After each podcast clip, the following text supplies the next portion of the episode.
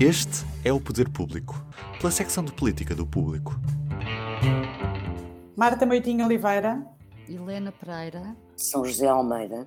Eu sou a Sónia Sapage e dou-lhe as boas-vindas ao primeiro Poder Público desta semana, que é a semana da reta final da campanha.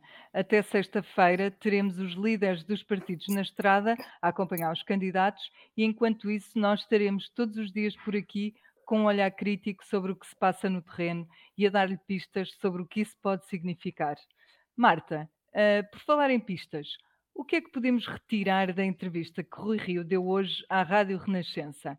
O líder do PST diz que não irá a votos se tiver um resultado aquém do 2017 e dá a entender que vai fazer uma avaliação sobre a sua continuidade. Eu disse à Rádio Renascença está direitinho, penso eu, não truncaram, portanto deve estar direitinho, não ouvi, mas de certeza que fizeram bem, e não é diferente do que eu disse para trás, portanto quero ficar para o, o, não vou estar agora uh, a marcar com uma coisa que já disse o que tinha a dizer. Não, não, para mim é mais relevante neste momento, não é? Uma vez que, como disse no princípio, eu tenho vindo a fazer a campanha muito centrada na ligação às pessoas, no momento em que eu faço uma ação de campanha diferente de contacto com os empresários, eu queria dar relevo a esse aspecto, que é um aspecto absolutamente determinante para o futuro de Portugal. Será que vamos mesmo ter Rui Rio a concorrer a um terceiro mandato ou não? Eu acho que hum, a declaração que ele fez à Renascença na entrevista um, pode ter as duas leituras. Ou seja, ele pode, eh, se não conseguir um bocadinho acima do que, teve em dois, do que o PST obteve em 2017,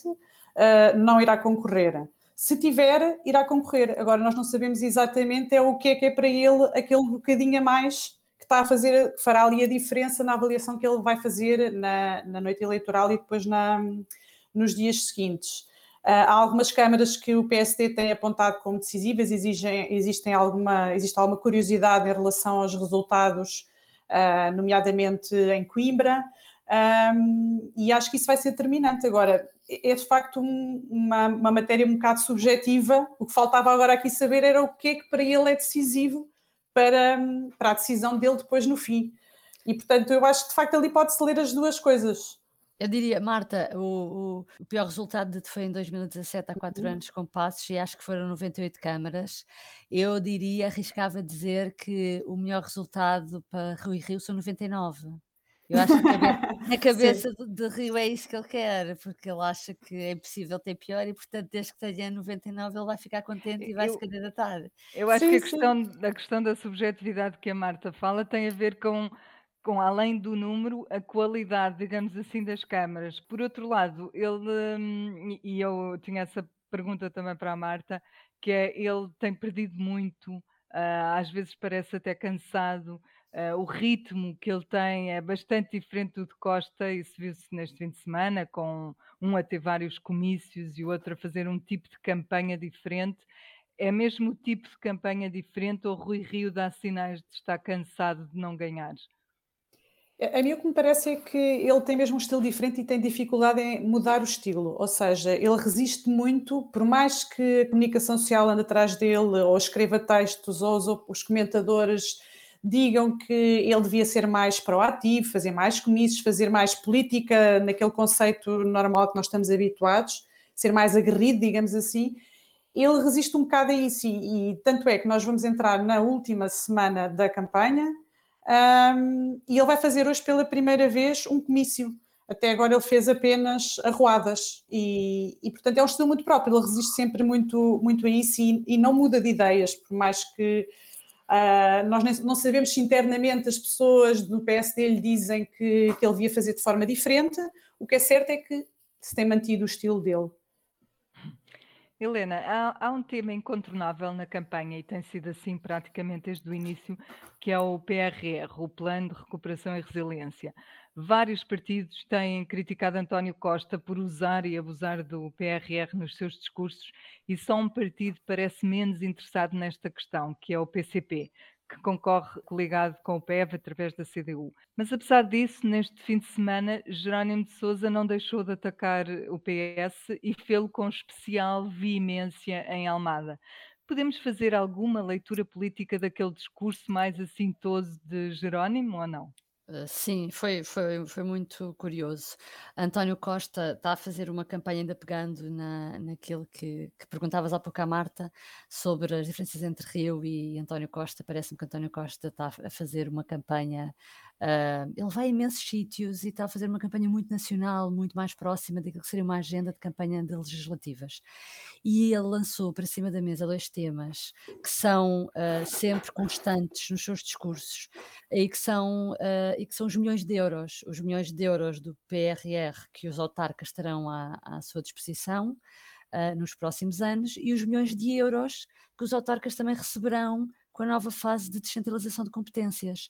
Em termos estratégicos, isto são notícias incontornavelmente positivas e por isso tem sido difícil a oposição combater com propostas estes anúncios uh, de António Costa.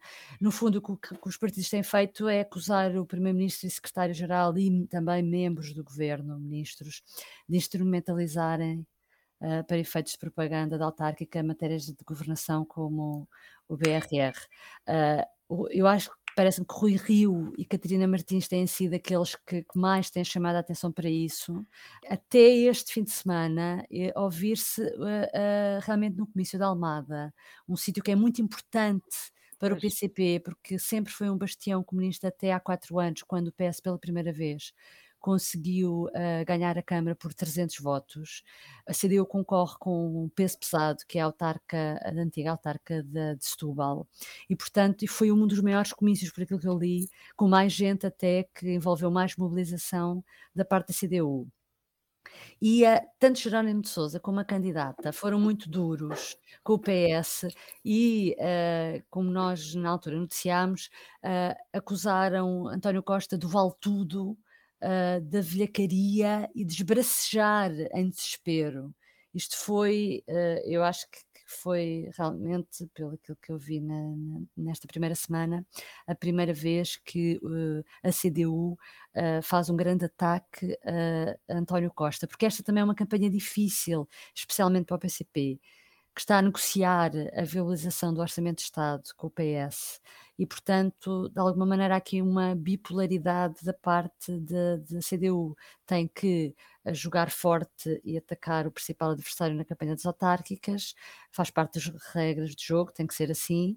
Aliás, nas últimas autárquicas perdeu câmaras e depois a direção do PC vai reconhecer que essa perda de câmaras foi porque o seu eleitorado fiel não percebeu bem, não entendeu bem as vantagens uh, da geringonça. Da geringonça, exatamente. Portanto, eu não sei agora o que é que vai acontecer no domingo e, portanto, qual é que será o discurso que Jerónimo vai ter preparado uh, para dizer à sua militância se as coisas correram, correrem menos bem. E, portanto, sim, uh, eu acho que a leitura, voltando à, à pergunta, só para terminar, tem a ver com perceber-se o que é que é importante, o que é determinante para o PCP, por exemplo, esta a forma como atacou António Costa e PS num sítio que é muito caro ao PC significa que se calhar o PC está disposto a perder em alguns sítios, mas há outros que são uh, estrategicamente importantes, Almada e, por exemplo, Setúbal, onde, uh, por exemplo, é ao contrário, onde uh, o CDU candidata a uma pessoa que já era presidente da Assembleia Municipal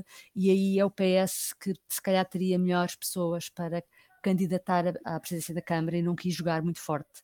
Portanto, uh, a, a, geografia aí também teve o seu papel. É? A geografia política do governo, a geringonça também interfere desta forma, se calhar interfere em algumas escolhas que foram feitas. Sim.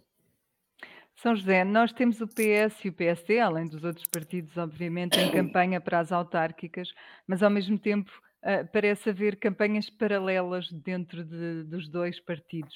Já sabíamos que Paulo Rangel andava na estrada, ficámos, entretanto, a saber que Luís Montenegro também está a fazer o seu roteiro mais discreto. E fomos com Pedro Nuno Santos fazer 1788 quilómetros pelo país para perceber que ele tem um grupo de apoiantes um, espalhados. Isto é tudo a pretexto das autárquicas, mas é só a pretexto das autárquicas ou, ou há algo mais que se passa nos dois grandes partidos? Eu, antes de, de, responder à tua pergunta, queria só lembrar uma pequena nota, que eu acho que vai ser um dos momentos da campanha eleitoral. Foi precisamente no sábado em Almada, quando Maria das Dores Meira, no comício, fala para os tubalenses e depois a seguir diz: Ainda não me habituei. Ah, Agora está a lidar Ai, com almadenses. Mas ela eu acho que vai ser um dos momentos, sim. um dos momentos eh, que vai ficar desta campanha, porque de facto foi. Olha, a plateia, que era mais de 300 pessoas, para simbolicamente serem mais do que os votos eh, com que o PS ganhou ao PCP Almada, eh, riu. Não sei se os almadenses vão também rir, mas. Uh, e os tubalenses, pronto. Mas foi um dos momentos, eu acho que vai ser um dos momentos da campanha. Em relação ao que tu me perguntas, é evidente que há mais coisas em jogo, para além do apoio a, a candidatos e a camaradas de partido, no caso do PS, de companheiros de partido, no caso do PSD. Um, mas eu penso que eu dou menos importância aos roteiros e ao apoio a candidatos que Pedro Nuno Santos está a dar neste momento, porque Pedro Nuno Santos já o fez antes. Ele é sempre muito participativo em atividades do partido, em eleições, sejam elas quais forem. Um, e, e o momento de transição do PS ainda estará longe, quer dizer, não, não será, provavelmente não será antes de 23, ou quase certeza não será antes de 23, provavelmente também não será logo em 23 uh, e será depois numa outra legislatura, e portanto eu não dou tanta relevância a isso no PS. É evidente que, que tem o peso que tem, e ele é óbvio que tem apoios no aparelho e cultivos, não só em época de eleições, mas também há outros dirigentes do PS que têm estado a fazer uh, percursos eh, bastante intensos uh, de, apoio, de apoio a candidaturas autárquicas. No PSD eu já dou mais relevância, porque eu penso que, embora Rui Rio, como dizia a Helena, possa vir até declarar que é uma vitória ter 99 câmaras, ou ter 100 câmaras, ou ganhando Coimbra, mantendo Viseu, que é outra capital distrito que eles têm, o que também tem em Braga, pelo menos, é evidente que ele pode declarar eh, vitória e pode dizer, ele até pode chegar à noite das eleições e dizer, bom, eu ganhei, os meus objetivos em 2018, quando, quando fui eleito, cumpriram-se, a minha preocupação era as autárquicas, e é verdade, ele diz que entrou na direção do partido, na presidência do partido, que tem uh, uh, alertado e, e colocado estas autárquicas como uma, umas eleições muito importantes e que são, já que o PSD está em erosão a nível local grande desde 2009, teve Ele uma queda em 2013. Eram, ele disse sempre que eram a primeira, segunda e terceira prioridade do Pronto. PSD. Uh, e, e, e, portanto, teve uma queda abrupta em 2017 e, portanto, é evidente que não é expectável que o PSD baixa ainda mais. Uh, mas tudo é, é, é, A análise tem que ser feita nos dados, mas uh, porque, porque, ganhar. Uh, há, há, câmaras que têm politicamente mais importância que outras. Um, e há duas muito importantes que já se percebeu que ele não vai ganhar, que é Lisboa e Porto, e portanto, logo aí já entramos num patamar de segundo nível. Mas ele pode até chegar à noite das eleições e dizer: Eu cumpri os meus objetivos, mas como quero clarificar a vida interna do partido, partir-nos para uma nova fase, antecipo o Congresso, mas recandidato-me. Ou mantenho o, congresso, mantenho o Congresso para as diretas para janeiro, o Congresso para fevereiro, e anuncia que se recandidata. O que eu acho que vai acontecer, estou convencida disso, é que, seja qual for a decisão do Rio, mesmo que Rio se recandidate, vai ter concorrência eu não sei se é Rangel, não sei se é Montenegro, não sei se é outra pessoa. Este fim de semana, no sábado, ouvi Luís Filipe Menezes na TVI, na Lei da Bolha, a dizer inclusive que uh, alguém tem que se candidatar, se for preciso, se não houver mais ninguém, vou lá eu. Uhum. Como quem diz, se for preciso, só outra vez líder do PSD para salvar o partido. Já nada Pronto. me surpreenderia. Uh, para salvar o partido, naquela ideia de que era, de que era necessário salvar o PSD. Pronto. E, portanto, até ele estaria disponível para fazer isso. Agora, eu não sei quem será, se será um, será dois, serão três, não sei, mas, mas sei que mesmo que se recandidate, Rio vai ter oposição. E por ser um momento tão decisivo no PSD, é que torna estas voltas eleitorais de apoio a candidatos de Rangel e de Montenegro tão mais importantes do ponto de vista político do que o apoio que Pedro Nuno Santos está a dar e as ligações que ele mantém e que cultiva eh, permanentemente com o, o, que, o, que, é o aparelho do partido, eh, eh, as estruturas locais, os autarcas, e portanto eu, eu, eu, dou mais relevância de facto, porque acho que está aqui muito em jogo neste momento sobre o futuro do país político, porque o PSD é ainda o segundo maior partido e é um partido estruturante da, do sistema político português. Por isso penso que é muito que é, que é importante e que, vamos estar. Eu acho que a noite eleitoral vai ser uma noite com novidades sobre o PSD. Sim, nós aqui é a diferença entre o sprint e a maratona, não é? O PSD vai, vai, vai fazer um sprint e o PS está numa maratona. A, a, a questão do PS resolve-se a longo prazo, a do PST vai certamente sim, sim, ser sim, uma coisa que se resolve no curto prazo. Bom, nós ficamos por aqui hoje. A ideia é fazer uma coisa deste género breve todos os dias. Voltamos amanhã. Até lá. Até amanhã. Até amanhã. O público fica no ouvido.